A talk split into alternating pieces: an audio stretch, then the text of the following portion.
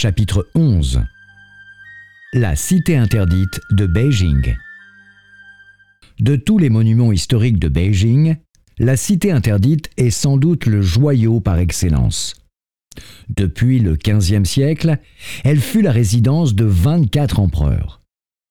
Centre du pouvoir politique pendant 500 ans de règne des Ming et des Qin, cet ensemble de palais est le plus important et le mieux conservé du monde. Son architecture d'une étonnante originalité et les richesses qu'il contient, témoins d'une longue histoire, attirent des visiteurs de tous les coins du monde qui peuvent ici revivre le passé d'un pays plusieurs fois millénaire. Un contour de dragon dissimulé. Lorsque le troisième empereur Ming, Yongle, décida de transférer sa capitale à Beijing, la construction de la cité impériale s'inspira du plan de la capitale mongole des Yuan, dite ville tartare. L'axe central fut conservé, mais certaines modifications importantes furent rapportées. Puis, au bout de plusieurs dizaines d'années de travaux réalisés par un million d'ouvriers, une cité composée de palais, de résidences et de jardins est née. La nouvelle cité impériale est centrée sur un axe nord-sud long de 8 km. Un ensemble architectural inscrit dans le paysage se déploie de part et d'autre de l'allée principale dans une symétrie parfaite et autour de lui s'étend toute la ville de Beijing, esthétiquement ordonnée. En montant du sud au nord, l'axe part de la porte de la paix éternelle, Yongdingmen. Les premiers monuments qui se font sont le temple du ciel à gauche et le temple du dieu de l'agriculture à droite. Ces deux lieux de sacrifice donnent un ton solennel à la marche vers la cité impériale.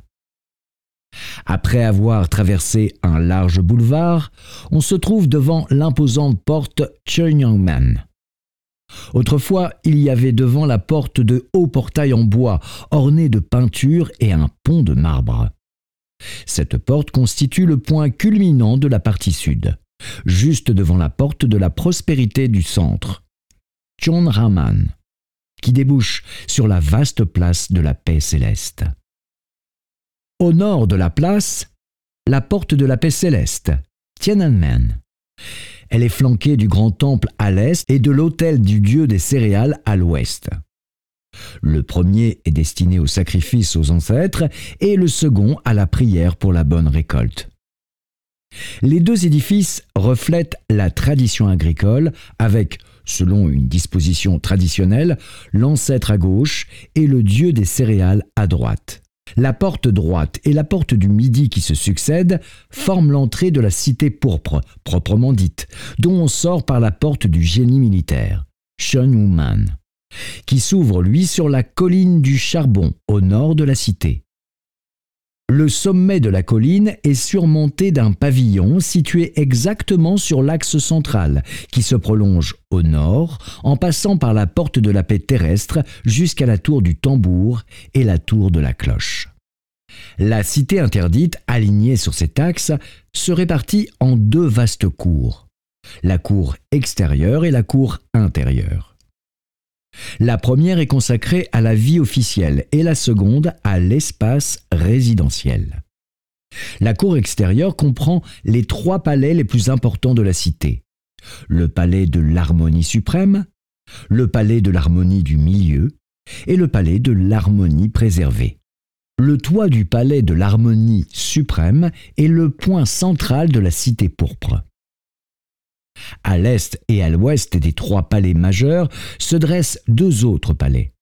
Le palais de la gloire littéraire, Wanwangdian, et le palais de la bravoure militaire, Wuingdian, dont la complémentarité traduit l'idée d'équilibre qui caractérise l'art de gouverner dans la pensée chinoise.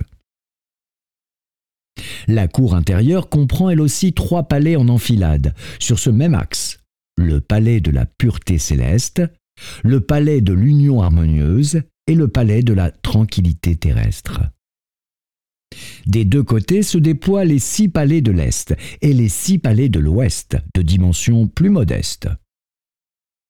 Les quelques dix mille maisons de la cité interdite sont ainsi disposées selon un plan rigoureux et alignées sur l'axe central. Son tracé est comme l'artère principale de la ville.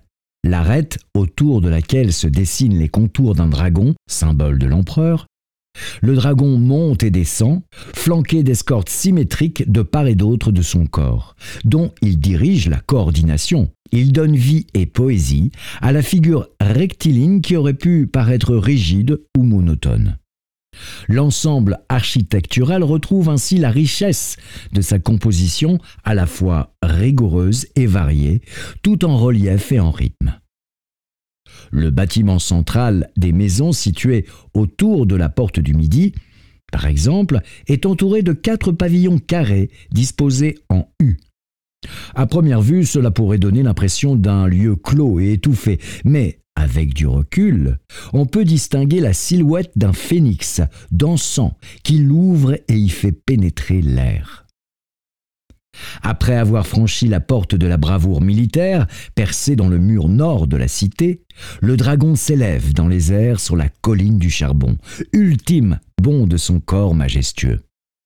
Tout au long de ces huit kilomètres, cet axe suit des rythmes différents. Calme, dans sa première partie la plus longue, de la porte de la paix éternelle à la porte Cheonyangman. Il s'accélère dans la deuxième, plus courte, mais qui en chasse son point culminant, la grande place Tiananmen, dominant toute la cité. Le troisième tronçon, de la colline du charbon à la tour de la cloche et à la tour du tambour, est encore plus court. C'est le retour au calme après l'apogée. La vieille cité de Beijing s'apprécie ainsi comme trois mouvements d'une même musique. Les couleurs de la cité interdite. Les visiteurs de la cité interdite ne peuvent rester insensibles à ces effets de couleurs.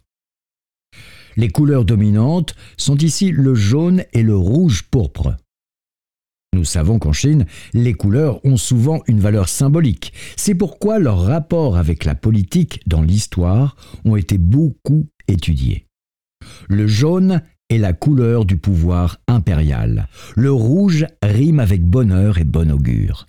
Ces deux couleurs, chaudes et expansives, expriment passion et enthousiasme. Les bâtiments individuels de la cité interdite, près d'un millier au total, ont tous un toit de tuiles vernissées jaune doré, contrastant avec le rouge pourpre des murs et des multiples colonnes. La couleur de ces toits produit un effet visuel exceptionnel. Au matin, les jours de beau temps, sous un ciel bleu et limpide, ils brillent au soleil et leur lumière d'or éclatante est rehaussée par le rouge du corps des maisons. Tout autour, les lacs Beihai, Zonghai et Nanhai, moirés et luisants, et des arbres qui forment une ceinture verdoyante. L'image d'un monde de rêve apparaît, rempli de merveilles et de couleurs magiques. Dans cette région septentrionale où se situe la ville de Beijing, l'hiver est long, froid et sec. Le printemps est régulièrement gâché par un vent poussiéreux venu du nord désertique et le ciel y est souvent couvert. Les couleurs de la cité interdite, claires et lumineuses, apportent aux habitants de la ville un air de gaieté et une impression de détente. Le mélange de couleurs dans la cité interdite n'a pas été fait au hasard. Le ton chaud des toits dorés est tempéré par le blanc et le bleu. Nuance froide des peintures aux murs. Les portes et les fenêtres sont rouges, les colonnes également rouges. Elles se dressent sur des socles de marbre blanc, tout comme les longues marches des escaliers qui mènent au palais. Souvent très larges, ces marches montent en pyramide et ont l'air des nuages flottants au pied du palais. En bas de l'escalier menant au palais de l'harmonie suprême, le toit d'or coiffant la masse blanche donne l'illusion du paradis. L'éclat du rouge et du jaune souligne le prestige impérial, tandis que le blanc et le bleu, plus discrets, procurent l'élégance et la douceur. En pénétrant dans la cité interdite par la porte droite, on aperçoit d'abord les dalles grises du sol, les balustrades en marbre blanc sculptées des cinq ponts parallèles de la douve. Ces couleurs presque austères servent de décor à un tableau où la porte de l'harmonie suprême, en rouge et jaune somptueux, apparaît dans sa magnificence.